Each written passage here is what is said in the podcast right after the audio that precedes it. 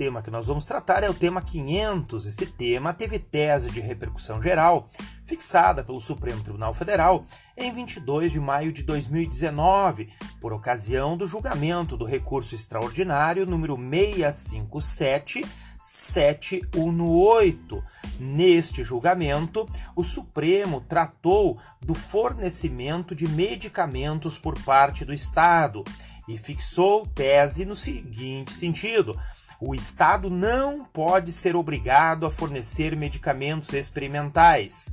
A ausência de registro na Anvisa impede, como regra geral, o fornecimento de medicamento por decisão judicial.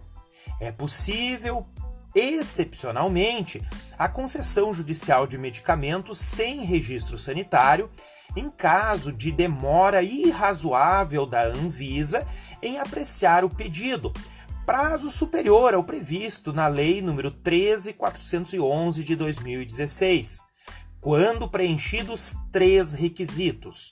O primeiro, que a existência de pedido de registro do medicamento no Brasil, salvo no caso de medicamentos órfãos para doenças raras e ultra raras.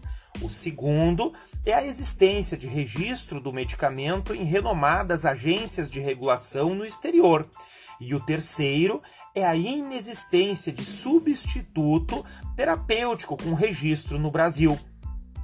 As ações que demandem fornecimento de medicamentos sem registro na Anvisa deverão necessariamente ser propostas em face da União.